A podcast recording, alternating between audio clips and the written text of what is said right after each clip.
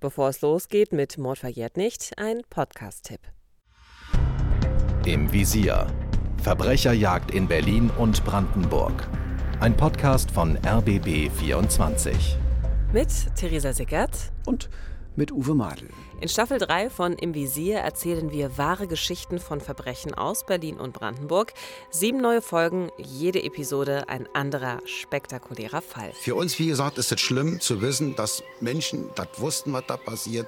Und damit lebten sie 18 Jahre, bevor sie damit rausrückten. Und vielleicht besucht ihr heute noch mit jemandem äh, diesen Ort des vergrabenen Kopfes, ohne dass natürlich sein Begleiter, seine Begleiterin weiß, dass sie gerade dort stehen, wo ein Kopf vergraben ist. Diese und noch viel mehr Kriminalgeschichten gibt es in unserer neuen Staffel von Im Visier Verbrecherjagd in Berlin und Brandenburg.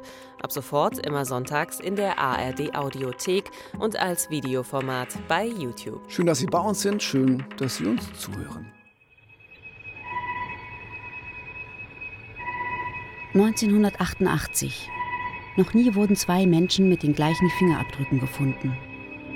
Seit knapp 60 Jahren nutzt die Polizei dieses Wissen, um Mörder und andere Verbrecher dingfest zu machen.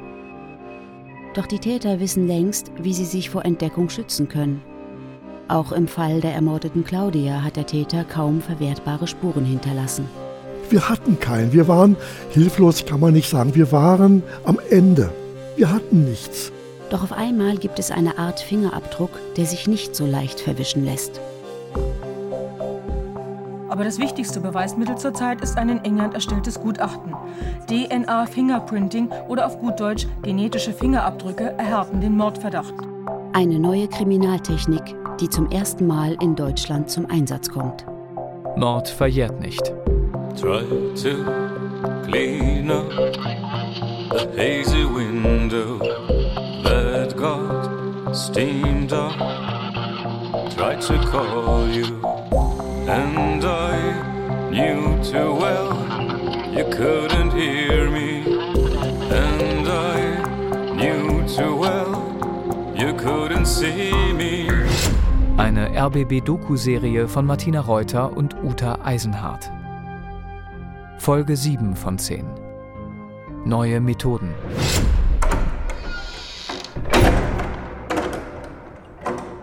Fast drei Monate sind seit der Ermordung von Claudia vergangen. Wir hatten zwei Verdächtige, zwei Brüder, die als Täter oder als Mittäter in Frage kommen könnten. Noch immer sitzt der Hauptverdächtige Jürgen Stein in Untersuchungshaft. Der Haftrichter hat entschieden, dass die Beweislage reiche, um den 31-Jährigen in der JVA Moabit festzuhalten. Doch sein Rechtsanwalt Hans Christian Ströbele hat schon den nächsten Antrag auf Haftprüfung gestellt. Denn noch immer können die Ermittler Jürgen die Tat nicht zweifelsfrei nachweisen. Auch die Rolle seines Bruders Dieter bleibt unklar. Die lang erwartete Blutgruppenanalyse hat sich als nicht hilfreich erwiesen. Weder kann ihnen der Mord an Claudia nachgewiesen werden, noch können sie als Täter ausgeschlossen werden. In den 80er Jahren war die Blutgruppengutachten, die wir bekamen, waren einfach zu grob. Die waren nicht so fein differenziert, dass man sie auch auf eine schon bekannte Person beziehen konnte. Da war immer noch ein Spielraum von unendlichen Prozenten. Aber es reichte nicht aus. Als Einzelbeweis reichte es nicht aus. Es war nur ein Indiz. Was Nils Heinemann und seine Kollegen jetzt wissen, Beide Brüder haben die Blutgruppe A. So wie 40 Prozent der Bevölkerung. Ein Dilemma für die Staatsanwältin Barbara Zoller. Ja, da kann ich wahrscheinlich 30 Prozent der Bevölkerung einsperren auf diese Blutgruppenbestimmung.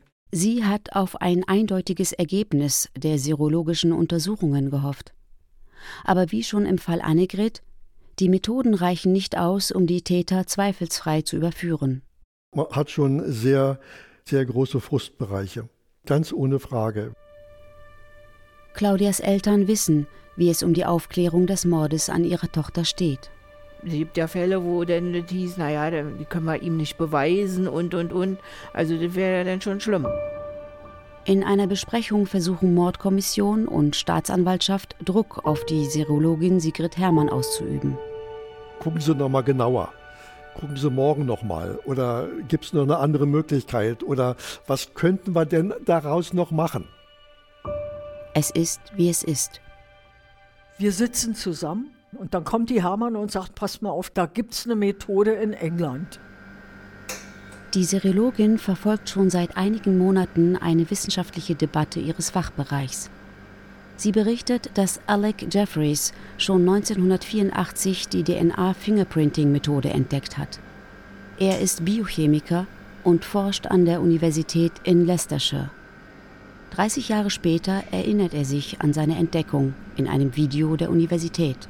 The moment of discovery, the first 30 seconds were perplexity. This looks like a complicated mess. Don't know what's going on here. Der Moment der Entdeckung, die ersten 30 Sekunden war ich perplex. Wir dachten, das ist das reinste Durcheinander. Was ist hier eigentlich los? Then the penny dropped. Dann fiel der Groschen. We suddenly realized, oh, wait a minute.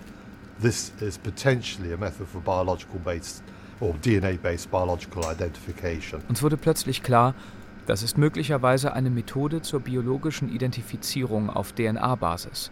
Ich überlegte gemeinsam mit meiner Technikerin Vicky und wir kamen auf die Idee, dass man das vielleicht für die Forensik verwenden kann. Identifizierung mit Blutflecken an Tatorten, Identifizierung von Vergewaltigern anhand des Spermas am Opfer. The other question, of course, for forensics is whether DNA actually survives in an old blood sample. Dann fragte ich mich, ob DNA in Blutproben überlebt. That I was running around the lab, sticking pins in my finger and leaving blood drops all over the place, like making up mock crime scenes. Also lief ich im Labor herum, steckte mir Nadeln in den Finger und hinterließ überall Blutstropfen, um es herauszufinden. Und die Antwort lautet: Yes, you can get DNA out of a, a blood spot. Ja, man kann DNA aus Blutflecken gewinnen. Das erste Mal, dass ich hier in der Abteilung für Genetik einen Vortrag über DNA-Fingerprinting gehalten habe, waren ziemlich viele Leute im Publikum. Ich schlug vor, dass man mit DNA Sexualstraftäter fangen könnte. Sie haben sich kaputt gelacht. Sie dachten wohl, ich hätte völlig den Verstand verloren. Bei dem von Jeffreys entwickelten Analyseverfahren wird die Struktur von Erbinformationen in einer Zelle radioaktiv markiert und dadurch sichtbar gemacht. Das Ergebnis gleicht einem Barcode und sieht bei jedem Menschen anders aus. Das ist der genetische Fingerabdruck. 1986 wurde in Großbritannien der erste Fall mit Hilfe der DNA-Analyse gelöst. Well, the first time that DNA was ever used in anger in a criminal investigation. That was done here at Leicester. Das erste Mal, dass die DNA in einem Kriminalfall eingesetzt wurde, war hier in Leicester. And that was the, the Enderby murder case. Der Mordfall in Enderby. Was a case involving uh, two young schoolgirls, both raped and murdered. Ein Fall, in dem es um zwei junge Schulmädchen ging, die beide vergewaltigt und ermordet wurden. The young man was arrested. Confessed to the second murder, but not to the first. Ein junger Mann hat ein Geständnis abgelegt für den zweiten Mord. In Deutschland hat bislang noch niemand die DNA-Analyse benutzt, um einen Kriminalfall zu klären. Der Fall Claudia soll der erste sein. Probieren wir es doch mal. Der Dreh- und Angelpunkt war der Spermienfleck. Da haben wir was. Da ist was. Da können wir was draus machen. Auch die Staatsanwältin ist überzeugt. Und wir konnten doch gar nicht anders, oder? Schon um ihn vielleicht sogar auszuschließen, wenn die Spur nicht von ihm gewesen wäre. Was denn dann? Sigrid Herrmann erinnert sich 2001 in der Sendung Täter-Opfer-Polizei im SFB-Fernsehen. Es ist so, dass die Methode äh, gegenüber den herkömmlichen Blutgruppenuntersuchungen, die zu der Zeit gemacht haben, schon bahnbrechend war, indem man also doch sehr viel äh, genauer auf eine Person hinweisen konnte. Nicht? Das war mit den Blutgruppenmethoden äh, einfach nicht so. Und wir hatten null Ahnung, wie das funktionierte, welche Mengen benötigt wurde, welche Größe benötigt wurde, wie es verpackt werden musste. Das war ja für uns absolutes Neuland.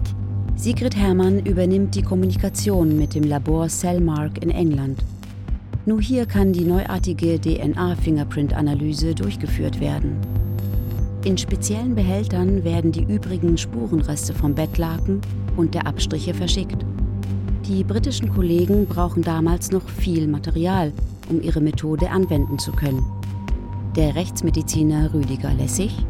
Wissen Sie, wenn ich jetzt hier so ein kleines Fitzelchen habe, so ein kleines Stückchen, was gegebenenfalls Blut sein könnte, dann muss ich mir vorher überlegen, gucke ich jetzt erstmal, ob das überhaupt menschliches Blut ist oder versuche ich gleich mal einen AB0-Test zu machen. Und dann war das weg. Dann war die Spur weg, dann war sie aufgebraucht. Man muss ja auch wissen, die DNA-Technologie war auf einem Anfangsstand und man wusste auch nicht, ja, bringt uns das jetzt überhaupt weiter, ja oder nein. Ne? In dem Fall, weil die Menge, die man brauchte als Spur, eben noch sehr groß war. Außerdem braucht das Labor in England Blutproben von Jürgen und Dieter Stein. Mit einem richterlichen Beschluss setzt Barbara Zoller die erneute Blutentnahme von Jürgen Stein durch. Sein Bruder Dieter ist von sich aus damit einverstanden, dass seine Blutprobe für den DNA-Test verwendet wird. Wenn ich eine Methode finde, die mir klar und deutlich zeigt, du bist auf der richtigen Fährte oder du bist auf der falschen Fährte. Was Besseres kann mir doch als Staatsanwalt nicht passieren. Am 4. Juli 1988 trifft das Untersuchungsergebnis aus Großbritannien ein. Der Chef der technischen Abteilung der Firma Cellmark schreibt: Die DNA vom Vaginalabstrich und vom Bettlaken stammen von derselben Person. Sieben von zwölf DNA-Merkmalen vom Bettlaken stimmen mit den DNA-Merkmalen von Dieter Stein überein. Alle zwölf DNA-Merkmale vom Bettlaken stimmen mit den zwölf DNA-Merkmalen Jürgen Steins überein. Das ist ein Quantensprung. Jürgen Stein hat Claudia ermordet. Das Ergebnis der DNA-Analyse ist eindeutig. Am 12. August 1988 ergeht der erweiterte Haftbefehl. Heute wurde nun auch Haftbefehl wegen Mordes an Claudia, Vergewaltigung, Nötigung und räuberische Erpressung erlassen. Der Mann soll nach der Vergewaltigung die junge Frau gefesselt, geknebelt und erdrosselt haben. So beschrieb der Justizsprecher heute den möglichen Tatverlauf. Der Leiter der Mordkommission Karl Flor tritt vor die Presse. Wir haben natürlich äh, seinerzeit äh, gewusst, dass das ein völlig neues Verfahren hier ist und wir haben natürlich dem äh, Ergebnis entgegengefiebert. Es galt ja für uns, hier diesem Mann nachzuweisen, dass er nicht der Abheber alleine des Geldes ist, sondern dass er auch als Täter für den Mord an dem Mädchen in Frage kommt. Die Staatsanwältin Barbara Zoller sitzt neben dem Hauptkommissar. Die Untersuchung, die wir für 900 Pfund in Auftrag gegeben haben, die hat dann erbracht, dass der damalige mutmaßliche Täter als solcher mit einer Wahrscheinlichkeit von 1 zu 16,7 Millionen in Betracht kommt. Aber auch Rechtsanwalt Hans-Christian Ströbele wendet sich an die Öffentlichkeit. In einer SFB-Talkshow erklärt er, dass es für diese Art der Beweiserhebung überhaupt keine gesetzliche Regelung gäbe. Das ist also eine Methode, mit der man einwandfrei die Identität einer Person nachweisen kann. Und vorhin haben wir ja gehört, dass man diese Methode zum ersten Mal hier in Deutschland angewandt hat, und zwar bei ihrem Mandanten. Und wie es aussieht, kann das Ergebnis entscheidend sein für die Anklage. Sie, Herr Ströbele, sind aber dagegen, dass man diese Methode einsetzt. Warum? Na, also erstens ist zu bestreiten, dass das richtig ist, was die Frau Herrmann sagt, dass es dieselben Informationen von einem Menschen nur einmal gibt. Also Sie halten es für möglich, dass zwei Menschen das gleiche Muster aufweisen können? Ich bin da kein Fachmann. Ich kann mich auch nur auf Fachleute stützen, aber es gibt Professoren, die auf dem Gebiet gearbeitet haben und die sagen, solche Aussagen wie die von der Frau Herrmann, die ja im Dienste der Kriminalpolizei hier tätig geworden ist, muss man mit großer Vorsicht genießen, so haben die das ausgedrückt. Und äh, es gibt ja noch keine reinen Untersuchungen, wo man etwa jetzt bei einer Million oder mehr Menschen das mal untersucht hat, um das festzustellen, sondern man kann der Frau das glauben oder eben nicht glauben. Und auf solche vagen Grundsätze sollte man eine Verurteilung niemals stützen dürfen. Das ist erstmal ein rein sachlicher Einwand. Aber viel wesentlicher ist, dass es sich hier um eine Untersuchung handelt, die für unseren Rechtskreis völlig neu ist und dass sich da ganz schwerwiegende Probleme auftun. Es gibt zunächst erstmal keine Regelung, keine gesetzliche Regelung, unter welchen Voraussetzungen und wie das angewandt werden darf. Und äh, dann gibt es grundsätzliche Bedenken, ob das mit dem Grundgesetz vereinbar ist, ein so wichtiger und entscheidender Eingriff in die körperliche Integrität des Menschen, äh, ob man sowas darf. Und da vertrete ich die Auffassung, nein. Könnte Hans Christian Ströbele mit seinen Einwänden Erfolg haben? Wie bei jeder neuen Entdeckung oder Erfindung müssen die Menschen erst lernen, damit umzugehen.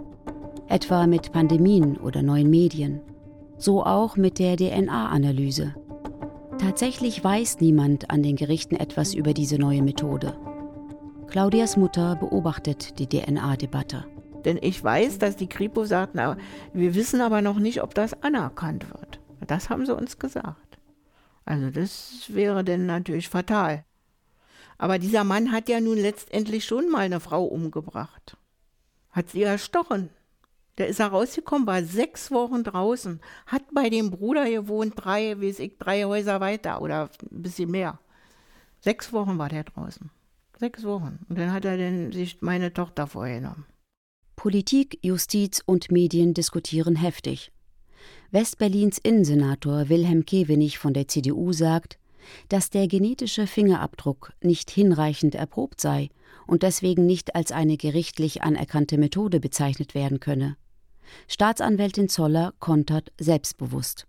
Es steht in keinem Gesetz, aber wenn ich die Möglichkeit habe, eine solche Methode zu nutzen, warum soll ich die nicht nutzen? Akribisch listet die Staatsanwältin alle Ergebnisse der Ermittlungen im Mordfall Claudia auf. Es wurden über 100 Zeugen vernommen und über 1000 Stunden war die Polizei beschäftigt, Spuren zu suchen und auszuwerten. Barbara Zoller will diesen Fall gewinnen.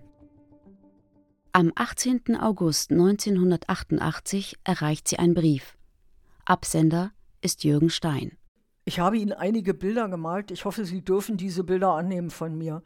Sie vertreten zwar eine Institution, die meine Feinde sind, aber als Mensch gesehen sind Sie nicht mein Feind. Ich sehe Sie auch als Mensch. Als ich zwölf oder dreizehn Jahre alt war, da stand ich auch nicht viel besser da als jetzt.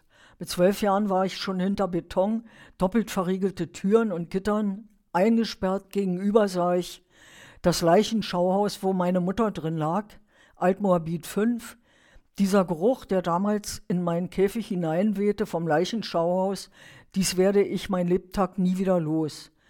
Ich kann Ihnen da keine Schuld geben. Die Berliner Behörden und Berliner Justiz, diese kennen mich besser als ich mich selbst. Frage ich mich selber, wer ich bin, ob Dieb, Räuber, Mörder und so weiter, dann finde ich darauf keine Antwort. Ich weiß selber nicht mehr, wer ich bin und das nicht erst ab jetzt, sondern schon eine Ewigkeit das ist alles nichts, was mich irgendwie, wo ich gesagt hätte, angefasst hat. Was bezweckt Jürgen Stein mit seinem Brief? Das wird die Staatsanwältin erst im Prozess verstehen. Der beginnt am 7. Dezember 1988 am Berliner Landgericht in der Turmstraße in Moabit. Auch Claudias Eltern kommen zum Prozess. Ja, das waren ja auch mehrere Verhandlungen, war ja kurz vor Weihnachten. Wir waren Nebenkläger und ich wollte auch dabei sein. Der Angeklagte wird durch einen unterirdischen Gang von der JVA Moabit in den Gerichtssaal 700 geführt. Der schmächtige Mann mit schütteren blonden Haaren und auffallenden Geheimratsecken trägt eine blaue Hose und ein graues Hemd. In einem mit Panzerglas gesicherten Bereich werden ihm die Handfesseln abgenommen. Claudias Mutter sitzt ihm direkt gegenüber. Das ist ja so ein, so ein riesengroßer Glaskasten. Unten ist Holz. Ist ja so, ist ja gepanzert, der ist ja geschützt, der Mann, damit ihn auch keiner was tut. Okay, kann ich ja auch verstehen. Aber dass dieser Mann sich nicht auf den Stuhl setzt, sondern dass der die ganze Zeit unterm Tisch gesessen hat. Und dass man ihn einfach nicht gesagt hat, jetzt setz dich hier auf den Stuhl. Ich wollte diesem Mörder in die Augen gucken. Und das finde ich eigentlich, es ist feige von dem Mann. Mit seinen Händen verbirgt der Angeklagte Jürgen Stein sein Gesicht. Er hockt dabei auf dem Fußboden. Direkt vor dem abgetrennten Sicherheitsbereich sitzt sein Verteidiger Hans Christian Ströbele. Der Vorsitzende Richter Hans-Joachim Heinze eröffnet den Prozess. Staatsanwältin Barbara Zoller verliest die Anklage. Dann fragt der Richter den Angeklagten, wo er zuletzt gewohnt hat. Weiß ich nicht. Und wann sind Sie geboren? Weiß ich nicht. Auf die Frage des Richters, was Jürgen am 27. Februar 1988 gemacht hätte, steht der Angeklagte plötzlich auf. Es kam für mich völlig überraschend und was Schlimmeres kann, glaube ich, im Strafverteidiger nicht passieren. Jürgen Stein wirkt jetzt konzentriert. Im Saal herrscht absolute Stille. Nachdem der Angeklagte monatelang seine Unschuld beteuerte, erklärt er nun, dass er Claudia durch Zufall kennengelernt hat. Im Protokoll heißt es, am 27. Februar habe ich mich entschlossen, nach Westdeutschland zu fahren. Auf dem Weg zum Bus fiel mir ein Schild an einem Haus auf, Immobilien. Da fiel mir ein, dass ich nach einer freien Wohnung fragen kann. Ich habe geklingelt. Im ersten Stock habe ich an die Wohnungstür geklopft. Die Frau hat gefragt, wer da ist. Ich habe meinen Namen gesagt und dass ich einen Wohnberechtigungsschein dabei habe. Dann hat sie die Tür geöffnet und mir erklärt, dass sie über die Wohnungen nicht entscheiden kann. Das macht ihr Vater. Das habe ich nicht geglaubt und auf sie eingeredet. Nein, nein. So etwas habe ich nie erlebt. Ich habe es auch nicht für möglich gehalten. Ich habe mich gerade in dem Verfahren sehr engagiert. Äh, nicht nur bei der äh, Frage der Genomanalyse, der Verwertbarkeit, äh, sondern auch weit darüber hinaus, weil ich dachte, wenn der zu Unrecht wegen einer solchen Tat, da drohte ja lebenslängliche Freiheitsstrafe und Sicherungsverwahrung, das ist das Schwerste, was man kriegen kann. Auf der anderen Seite natürlich gesagt, wenn der zu Unrecht verurteilt wird und du hast es nicht geschafft, das im Gericht klarzumachen, dass das, äh, die Verurteilung äh, nicht erfolgen darf, äh, dann wird man ja auch unglücklich. Ne? Das hängt ja einem auch nach. Deshalb hatte ich alles dran gesetzt, weil ich ihm geglaubt habe. Weil ich mir nicht vorstellen konnte, dass sich jemand geradezu selbststellend drängelt, wenn er weiß, äh, dass danach alles aus ist, dass er dann in Haft kommt und auch verurteilt wird. Der Angeklagte erzählt weiter, dass er Claudia an der Tür gefragt habe, ob er telefonieren dürfe. Sie habe ihn in die Wohnung gelassen. Nach dem Telefonat habe Claudia ihm die Telefonnummer ihres Vaters gegeben und ihn zur Wohnungstür begleitet. Sie könne nichts für ihn tun. Ich fühlte mich veräppelt. Ich wusste auch nicht, wohin ich eigentlich gehen sollte. Da habe ich sie runtergerissen auf den Boden und sie mit der Faust bedroht. Jürgen erzählt, dass Claudia daraufhin geschrien und er ihren Mund zugedrückt habe. Mit einem Schal von der Garderobe habe er ihre Hände gefesselt. Warum sie ihn belügen würde, habe er wissen wollen. In ihrer Angst hat sie mir viel über sich erzählt, auch über ihre Banklehre. Sie gab mir auch ganz freiwillig ihre Scheckkarte und sagte mir ihre Geheimnummer. Sie hat mir auch erklärt, wie man einen Geldautomaten bedienen muss. Ich wusste das vorher nicht. Dann kam mir die Idee, dass ich sie als Geisel nehmen und von den Eltern Lösegeld erpresse. Ich wollte 100.000 Mark von den Eltern. Sie bietet ihm Schmuck an, holt ihn aus einer Schublade in der Küche. Sie stellt ihm einen Scheck aus. Das lehnt Jürgen ab. Er setzt sich mit ihr ins Wohnzimmer auf die Couch. Sie schauen gemeinsam die Fernsehsendung Wetten das. Er erzählt von sich, von seinem Gefängnisaufenthalt, von seiner Situation. Also ich vermute schon, dass er auch Nähe und Zärtlichkeit gesucht hat. Das vermute ich schon, weil das hat er alles nicht erfahren in seinem Leben. Um keine Fingerabdrücke in der Wohnung zu hinterlassen, habe er ein paar Strümpfe genommen und sich über die Hände gezogen. Der Richter will im Prozess wissen, ob es zu einem sexuellen Kontakt mit Claudia gekommen sei. Das passierte so. In einem Regal habe ich Fotos gefunden von ihr. Da war sie drauf, nur in Unterwäsche, mit schwarzen Spitzen. Im Knast hatte ich ja keine Frau. Dann habe ich ihr gesagt, sie soll sich ausziehen. Ja, und dann hat er sie ja da eben vergewaltigt und da in der Wohnung festgehalten. Die musste noch baden und dann musste sie ja nachts um zwölf oder so in diese Laubenkolonie da laufen. Ja, und, und da hat sie dann gelegen und war ja Winter und da war ja keiner in dieser Kolonie. Ja, so, so waren die letzten Stunden ihres Lebens. In der Laube habe Jürgen Claudia zugedeckt. Dann sei er losgegangen, um einen Erpresserbrief einzuwerfen. Auf dem Weg zum Postkasten habe er plötzlich Stimmen gehört und sei daraufhin zurück zur Laube gegangen. Da sagte mir eine innere Stimme, Los, töte sie. Dann sah ich meine Mutter da liegen. Und dann habe ich es getan. Der ist nicht offen und ehrlich. Der hat dann gesehen, ihm schwimmen die Fälle weg und hat überlegt, was mache ich denn jetzt? Weil er dieses Geständnis ja ausgeschmückt hat.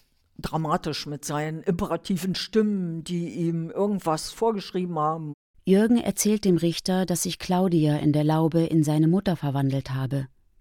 Diese habe er töten müssen, weil sie ihn schon lange verfolgt habe. Plötzlich Geräusche, Schatten aus der Überwelt, tote Geister, Stimmen. Es wurde ja immer dramatischer. Ne? Je öfter er sich dazu äußerte, desto dramatischer wurde ja die Situation. Und da hat er nicht erkannt, dass er bei einer Situation hätte bleiben sollen, sondern das haben wir ganz oft erlebt, dass Leute, die sich in eine psychische Störung reinquatschen wollten, so übertrieben haben und dann angefangen haben, die Geschichten immer weiter auszuschmücken. Also, ja, man soll ihn nicht unterschätzen. Man soll ihn echt nicht unterschätzen. Der hat sich in seinem kriminellen Leben einiges an, ich sag's mal, Fachwissen angeeignet. Jürgens Verteidiger Hans Christian Ströbele hat Mühe, das Geständnis seines Mandanten einzuordnen. Dass er völlig äh, mit allem, was er bisher gesagt hat und vorgetragen hat vor Gericht, auch die Stoßrichtung meiner Argumente, die ging ja jetzt alles ins Leere, wenn er selber sagt, er war. Alle Gedanken, die ich mir gemacht habe, alle Versuche, die einzelnen Beweismittel äh, außer Kraft zu setzen, das äh, war dann plötzlich alles nicht mehr wichtig. Die Verhandlung wird unterbrochen.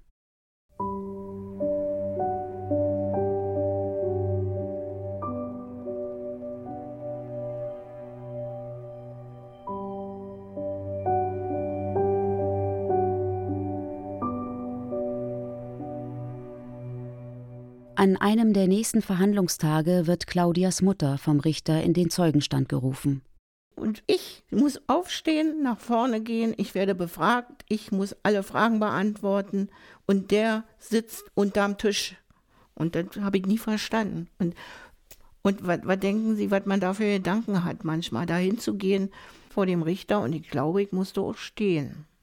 Und dann wurde ich von dem Richter so einige Sachen gefragt. Ja, wie soll man sagen, abgeklopft ich will ja auch kein Mitleid, aber dass man irgendwo versteht, dass man auch außer sich ist und dass es eine Ausnahmesituation ist für eine Mutter, die das da alles durchmachen muss. Und ja, da war ich vielleicht auch mal in meiner Stimme nicht ganz so ruhig. Claudias Mutter erzählt, dass sie den Abend am 27. Februar 1988 zu Hause verbrachte. Ihr Mann sei noch mal ins Büro gefahren. War ja ein Samstag. Der war in, noch im Büro weil wir hier zu Hause die, die Abrechnung war Ende des Monats. So Abrechnungen gemacht haben, getippt haben. Und da sagt er, ja, ich habe noch was vergessen, ich muss noch mal ins Büro. Ist ins Büro gefahren, kommt nach Hause und sagt, da war so ein komischer Typ an der Haustür, wie ich rausgegangen bin. Und wie ich rauskam, hat der sich weggedreht. Da hat er schon vor der Haustür rumgelungert, ja. Aber denkt man denn an sowas? Man hätte wieder hinfahren müssen. Claudias Vater macht sich Vorwürfe, dass er nicht bei seiner Tochter nach dem Rechten gesehen hat. Am dritten Verhandlungstag wird Kommissar Nils Heinemann vom Richter aufgerufen. Ich erinnere mich auch daran, dass als ich als Zeuge vernommen wurde, der jüngere Bruder hinten als Zuhörer saß und mithörte. Der Richter erkennt Dieter Stein im Besucherbereich. Er fordert ihn auf, den Saal zu verlassen. Er würde auch noch als Zeuge gehört werden, weshalb er nicht vorher als Besucher zugelassen ist. Dieter kommt der Aufforderung nach. Kommissar Heinemann beantwortet Fragen zum Tatort in der Laube, zu den Spuren in der Wohnung und zu dem Klebeband, das er bei dem Bruder gefunden hat. Der Richter will wissen, ob Dieter als Täter in Frage kommt. Der Kommissar erklärt, dass Dieter zwar verdächtigt wurde, der DNA-Test aber den eindeutigen Nachweis erbrachte, dass er unschuldig ist. Das ist der erste Prozess, in dem die DNA-Analyse eine Rolle spielt, dass sie Schuld und vor allem auch Unschuld beweist. Jetzt hat der Angeklagte zwar ein Geständnis abgelegt, aber was, wenn er es zurückzieht? Staatsanwältin Zoller möchte einen Mitarbeiter des britischen Labors Cellmark als Zeugen laden. Er wäre der Richtige, um alle Fragen zum Ergebnis der DNA-Analyse zu beantworten. Verteidiger Ströbele stellt sich dagegen.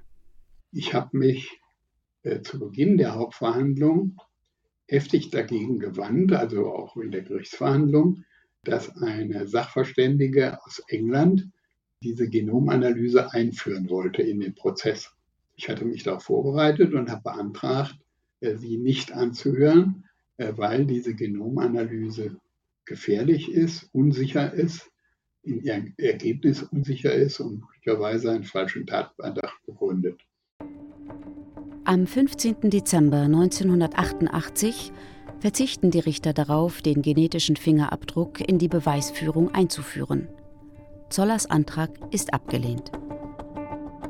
Er ist doch der Mörder. Einwandfrei ist er überführt durch die DNA. Zwar kann sie nicht vor Gericht als Beweismittel eingesetzt werden, dennoch hat sie Jürgen Stein zum Geständnis bewegt.